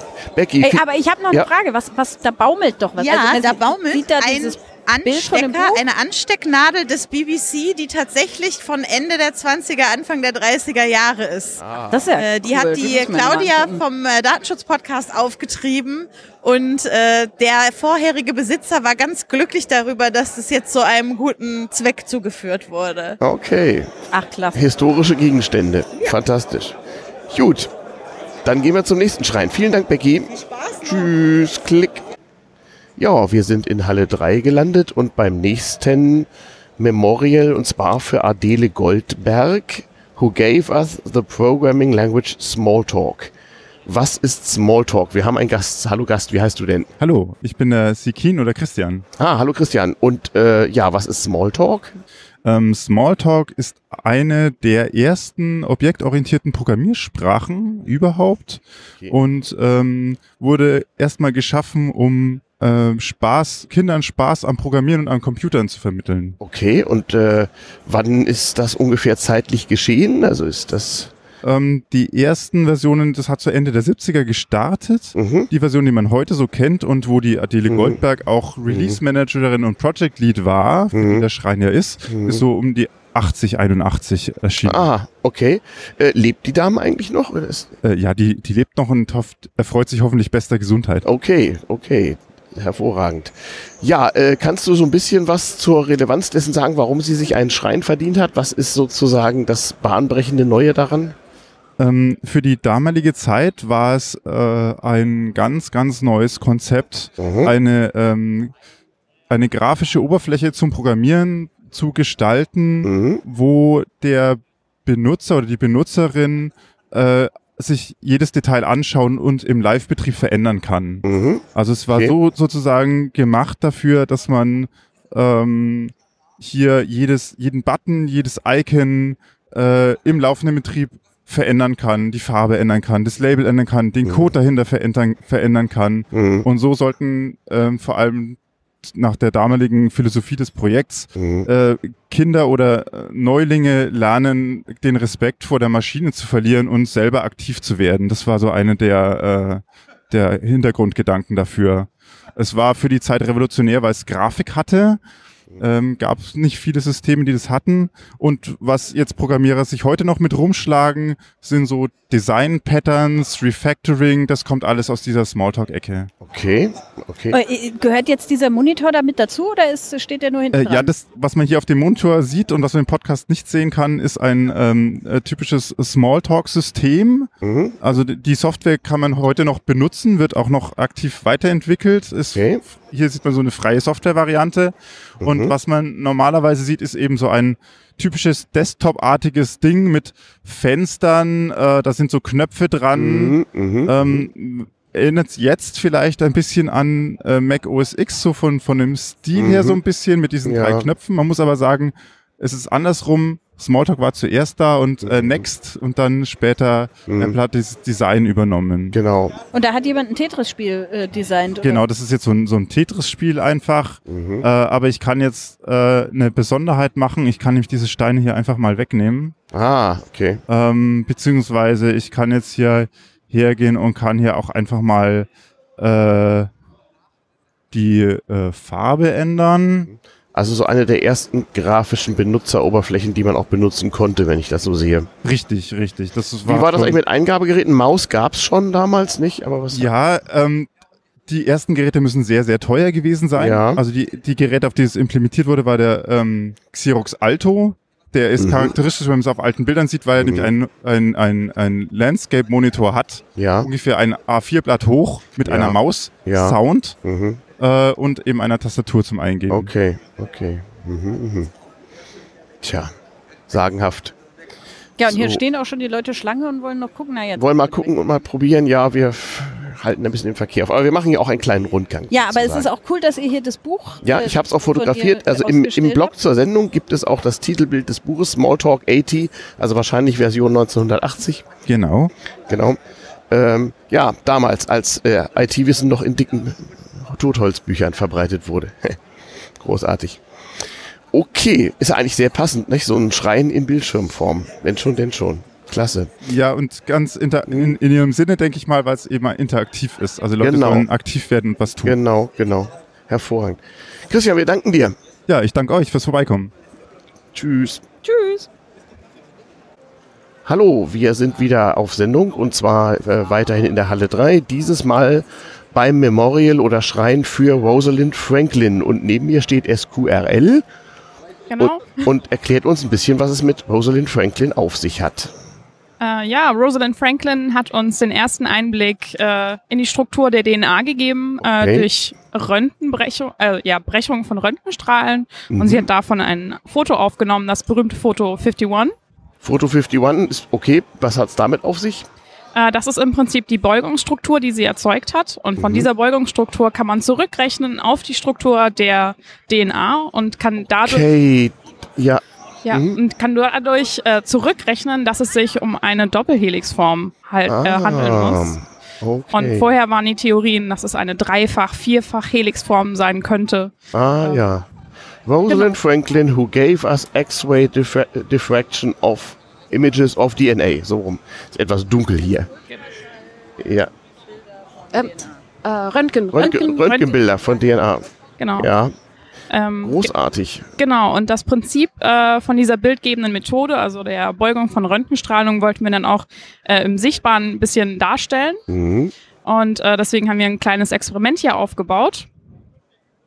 Ähm, es besteht aus einem Laser und verschiedenen Proben, die wir bestrahlen können. Und auf einem Schirm sehen wir dann die Ablenkung des Laserstrahls in Mhm. verschiedenen Beugungsmustern. Mhm. Und aus dieser ähm, Beugungsmuster kann man dann Rückschlüsse ziehen auf die Struktur, die auf den Proben sind. Okay. Ah. Guck mal. Mhm. Dass das hier ein Podcast ist, genau. Moment. Ich muss mal dein Mikrofon etwas richten. So. Ja. Ähm, ja, und unsere zweite Illustration für besonders die jungen Hacker ist Mhm. ein äh, Stempel, den wir angefertigt haben, Ah. mit dem berühmten Bild äh, Photo 51. Okay. Und das kann man sich dann in den hacker Ah, rein. okay, Pico macht das gerade schon. Sehr schön. Für, für den Hacking-Passport. Den könnt ihr auch mal googeln. Und welchen Sinn das hat. Ja.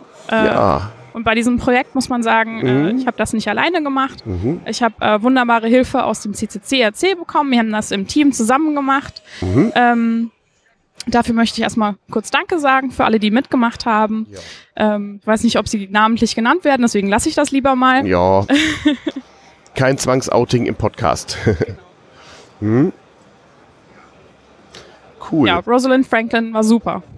Ja, in der Äh, Tat. Ja, also wir haben uns entschieden, besonders sie zu porträtieren, weil Mhm. dieses Foto 51 wurde von ihren Kollegen ohne ihr Einverständnis verwendet. Okay. Und äh, ihre Kollegen haben das verwendet für ihre Forschung und haben dafür den Nobelpreis in Medizin Ah, bekommen. woher kennen wir die Ja, Story? genau. Die haben wir doch schon mal gehört. Ja, also war sie, wann war das so ungefähr? Äh, auch so 50er Jahre? Oder? Genau, ja. ja. Ja, das war so die Zeit, wo die Frauen im Zweifel die Rechenmägde und Assistentinnen ihrer Kollegen waren. Genau, sie wurde auch nicht erwähnt in der äh, Ansprache beim Nobelpreiskomitee. Tja. Und sie ist sehr, sehr jung gestorben mit 37 Jahren an Och. Krebs. Och, tja. Ähm, ja, also während ihrer Lebenszeit hat sie nicht die Anerkennung bekommen, Ja. die sie eigentlich, äh, ja. Nun aber posthum graben wir sie alle wieder aus.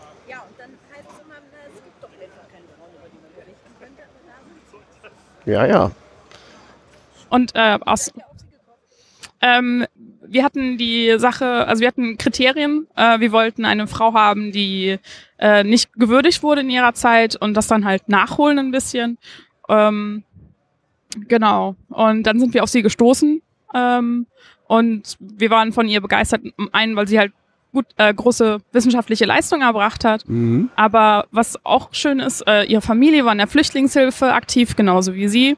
Mhm. Äh, das hat uns auch äh, positiv überrascht. Mhm. Ähm, und was auch noch interessant ist, äh, sie hat nie geheiratet. Äh, sie hatte auch ja keinen Mann oder Freund. Ähm, unter anderem hat sie das begründet, äh, weil es dann nicht vereinbare wäre mit der Karriere. Und das ist eigentlich auch wieder interessant, dass es sich in 50 Jahren, ja 60 Jahren nicht unbedingt äh, so viel geändert hat. Ja, ja. Mhm.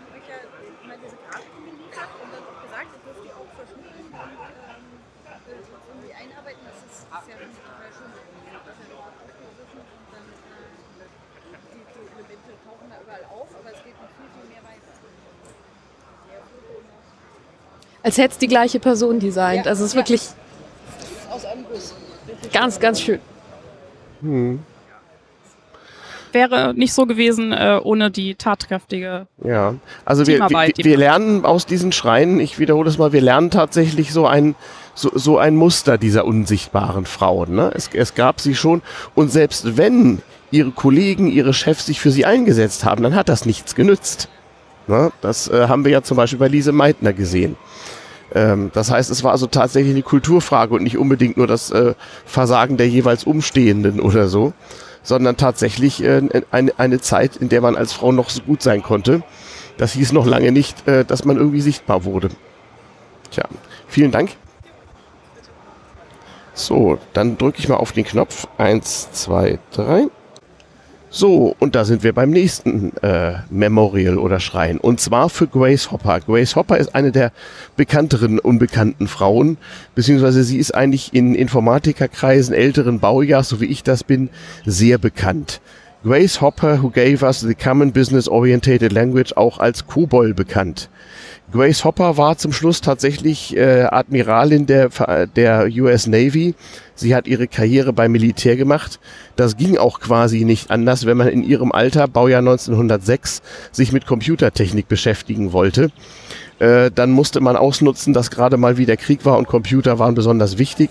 Und Grace Hopper ist diejenige, die die ersten formalisierten äh, Programmiersprachen für Mainframes, für große monolithische Computer äh, geschaffen hat und die Basis gelegt hat für COBOL, eine äh, Programmiersprache, die heute noch, heute noch Code äh, hat, der im Einsatz ist. Ähm, ich kann mich noch dunkel erinnern zum Y2K-Bug vor dem Jahr 2000, als alle Angst haben, dass, hatten, dass wegen Datenformatfehlern äh, jede Menge Computer ausfallen. Da haben sie die Leute aus den Altersheimen gerollt, die noch COBOL konnten. Und äh, ich musste das in der Schule im Informatikunterricht so anno 79, 80 oder so auch noch lernen, so ein bisschen. Also Grace Hopper ist so eine, eine Ikone. Sie heißt auch, glaube ich, Grandma Kobol, so unter Programmnerds irgendwie. Und Fun Fact, Grandma Kobol ist die Erfinderin äh, oder äh, ja, die hat den Begriff Bug geprägt für einen Programmierfehler. Also Bug für Insekt oder Käfer oder so. Ne? Dazu passend sind wir jetzt auch recht, äh, an einem äh, passenden Ort mit dem Schrein. Mhm. Nämlich, das ist gar nicht so sehr nur ein Schrein, sondern eine ganze Kapelle. Ja. Wir haben hier sozusagen ein Hain äh, angedeuteter Dschungel. Mhm. Äh, wir hören im Hintergrund auch ein bisschen ähm, ähm, Gezw Vogelgezwitscher.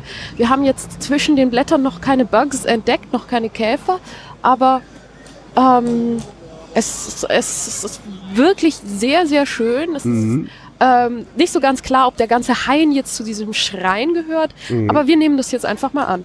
Ja, aber das ist auch der Schrein. Der Also hat sich jemand viel Mühe gegeben.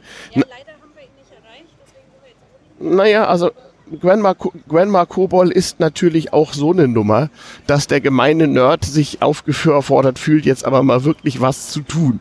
aber das hier ist wirklich eine Installation, die wirklich breit auch sichtbar Mhm. Ja. Und das hier ist wirklich ein Schrein.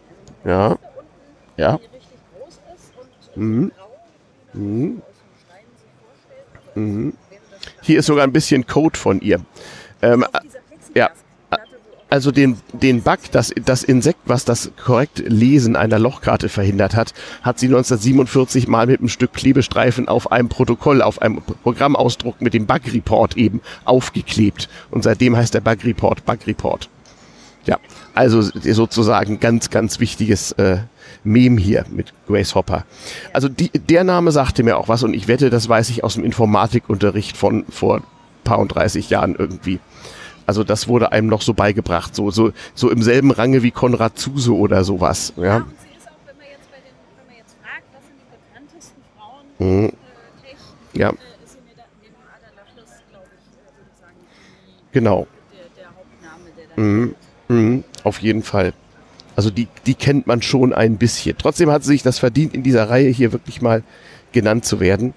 Ähm, hier sieht man auch noch das, das erste COBOL Manual, Department of Defense, natürlich April 1960. Ähm, ob, das heißt, das müsste, ob das das erste ist, weiß ich nicht. Jedenfalls, ähm, damals, das war so die Hochzeit. Ne? Der Computer war ein Ding mit Schränken. Ah, moderne Dinge. Ja, das, das, macht, das macht ja nichts. Man muss sie nur ausmachen können. Ja, ja. Ja, ähm, moderne Dinge. Ja, also wie gesagt, es, äh, Computer fütterte man dadurch, dass man mit Hilfe von mechanischen Schaltern einstellte, wo denn die, die Inputquelle sein sollte. Zum Beispiel ein Lochkartenleser oder ein äh, Lochstreifenleser oder ein Fernschreiber oder so etwas. Äh, dann wurde ein Code geladen in einen durchaus anfälligen, äh, ja, halbmechanischen äh, Speicher äh, wurde dann nach festgelegten Regeln des Programms eben verarbeitet und es kam zu irgendeiner Ausgabe, zum Beispiel auf einem Drucker. Alles andere mit Vernetzung und so weiter, das, das, das kriegten wir dann später. Aus der Zeit ist das sozusagen. Äh, und ihr Verdienst ist es, im Prinzip zum ersten Mal eine, eine, Programmiersprache formuliert zu haben, die für eine Familie von Computern oder für Computern, die einen gewissen Standard erfüllen, äh, universell anwendbar ist. Vorher war mehr oder weniger, die, hatte die Maschine so ihr eigenes Manual und jede Maschine hatte so ein bisschen ihre eigenen Befehle und Logiken und sowas. Und äh, das war in dem Fall eben nicht mehr so. Daher eben Common, äh, in dem Fall Business Orientated Language. Tja. Ja, ist auf jeden Fall ein Objekt, vor das man sich richtig, wenn man ja, ja, ja, ja, ja. Jemand hat aus Blasphemie eine Dose Erdnüsse hingestellt, aber besser als Popcorn. Obwohl, vielleicht passt das auch. Wer weiß, vielleicht mochte, vielleicht mochte Grandma Hopper gerne Erdnüsse, wer weiß. Vielleicht war das gar keine Blasphemie. Hm. Ja. Man weiß es nicht genau. Großartig. Ja, damit haben wir das Wesentliche gesagt. Äh, wenn ihr es nicht kennt, googelt Grace Hopper, Grandma Kobol und guckt euch an, was die Dame gemacht hat. Wir drücken wieder auf den Knopf. So, letzte Station für heute, aber den wollten wir uns nicht entgehen lassen. Das Memorial für St. Jude oder wie hieß die Dame bürgerlich? Jude Milhan. Ah, wir haben einen Gast. Gast, wie heißt du? Ich bin Erik von der Free Software Foundation Europe. Ah, sehr verdienstvolle Tätigkeit. Hallo Erik. Erik, du hast diesen Schrein äh, betreut oder gebaut? Oder genau, also dieser Schrein ist, wir befinden uns hier in dem About Freedom Cluster. Mhm. Und äh, in diesem About Freedom Cluster befindet sich dieser Hexenschrein für Jude Milhan. Die Idee dabei ist, weil das About Freedom Cluster ja mhm. ein Cluster ist, das vor allem viele politische Organisationen hier vereint und auch ähm, zum Beispiel Verschlüsselung. Mhm. Wir haben hier Amnesty International, wir haben die Free Software Foundation Europe. Mhm. Und da ist Jude Milhan, aka St. Jude, besser bekannt, mhm. vor allem als St. Jude, die, die Person, die Frau, die am besten diese verschiedenen Konzepte vereint und vertritt in einer Person, sage ich mal. Okay. Ähm, hier liegt auch ein Buch von ihr, Mutate for, nee, Mutate and Take Over the World. Steht da, glaube ich. Ja. Äh, von Are You Sirius oder Sirius und St. Jude, also schöne Pseudonyme, auch damals schon. Das Buch sieht aus wie von Anfang der 70er, kommt das hin? Wann fand ihr Ich bin mir nicht ganz sicher, ehrlich gesagt. Ich würde aber tatsächlich vermuten, eher so Anfang der 90er. Okay, ja, dann ist das ein Retro-Design sozusagen.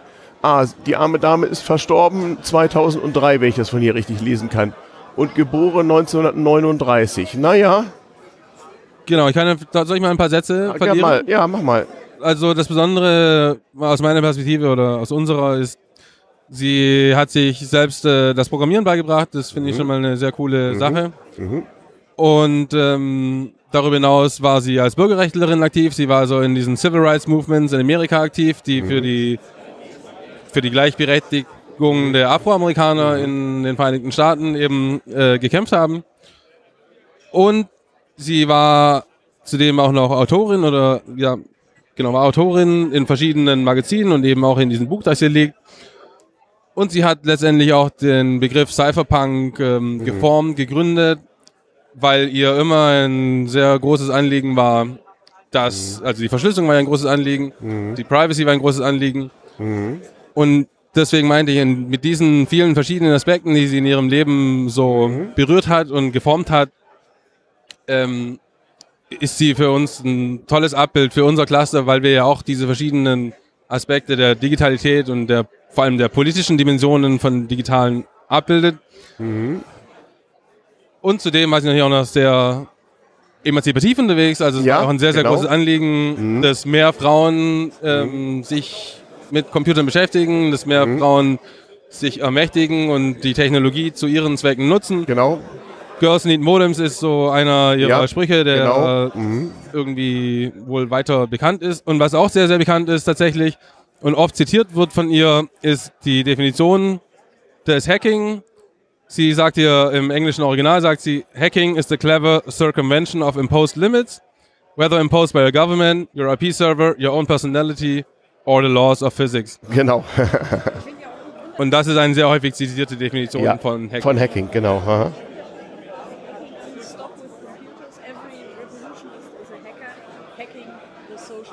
Mhm. Ja. Genau, das ist ein sehr, sehr schönes Zitat auch deswegen und was eben auch hier vor allem unser politisches Cluster sehr gut Genau, und, und repräsentiert. genau, genau, eben weit vor der Zeit auch, ne? Mhm.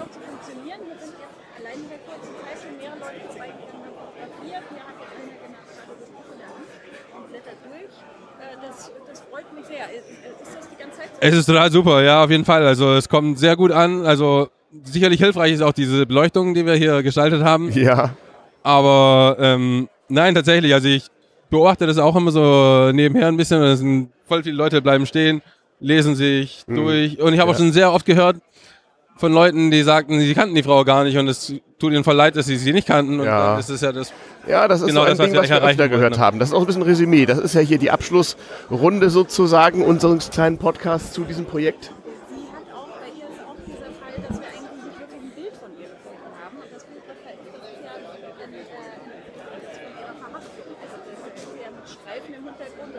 Mhm. Weil das war wirklich das Einzige, was wir gefunden haben, was äh, unter freien Lizenz Mhm, stand. mhm. Da dachten wir uns, nehmen wir doch. Äh, Hauptsache, wir haben ihr Gesicht zu ihr. Sie ist auch ganz charmant. Ja, ja, ja, ja. Aber es ist auch Auf jeden Fall. Mhm. Genau. Mhm. Und das hatten wir, ist auch ein Thema, was wir jetzt schon mehrfach hatten. Mhm. Von daher guter Abschluss. In der Tat. St. Jude, ja. Äh, Bücher gibt's mehrere, ne? Also dies ist ja nur eins davon. Ich kann mich noch so dunkel erinnern, so, so zu Nerdzahn irgendwie The Hacker's Guide to Sex oder sowas ähnliches hat sie, glaube ich, The auch. Joy gemacht. of Hackersex. Joy of Hackersex, genau. so Aber das war tatsächlich nur ein Vorschlag, der Ah. leider nie umgesetzt wurde. Sie hatte Ah. quasi einen Call gemacht und hat einen es. Es gibt Publisher gesucht. irgendwelche Webseiten, die das machen aber wollen, hat ja. sich wohl kein Publisher richtig rangetraut. Ich habe Ja, ja, ein. Exzerpt davon hier auch ähm, an den Schrein gehängt. Nee, es gibt, Ja. äh, meine also in Wikipedia werden zwei Bücher aufgeführt Mhm. und hat sonst eben, sie war Autorin äh, bei Mono 2000 oder so. Genau. Und bei Boing Boing, das ist auch ein Genau. sehr bekanntes Genau, ja, ja. ja. äh, Webding. Wir dachten uns jetzt halt auch, das macht halt auch nochmal greifbar. Deswegen, ich habe mir extra mal noch ein Buch besorgt im Vorfeld, Mhm. um das hier in diesen äh, Ja. Schrein zu legen, damit die Leute auch einfach was in die Hand nehmen können, sehen können. Ich finde, ich habe mir halt mal ein bisschen rein, also ein bisschen Ja. angelesen, sag ich mal, und ich Cool- finde den coole Schreibstil Frau, total die es gut. geschafft hat, mit ihrem Nickname St. Jude bekannter zu werden als sonst. So, so ähnlich wie Grandma Kobol eben. Und das ist auch ein schöner Abschluss. Girls in, in Tech, in IT, in überhaupt. Von Ada Lovelace war, glaube ich, so die älteste mit, die wir hatten, bis zu, ja, St. Jude dürfte eine der jüngsten Frauen gewesen sein, obwohl sie schon leider nicht mehr unter uns ist. Okay, ich danke euch ganz, ganz, ganz, ganz herzlich, dass ihr mir geholfen habt, dieses Zeitdokument zu erstellen.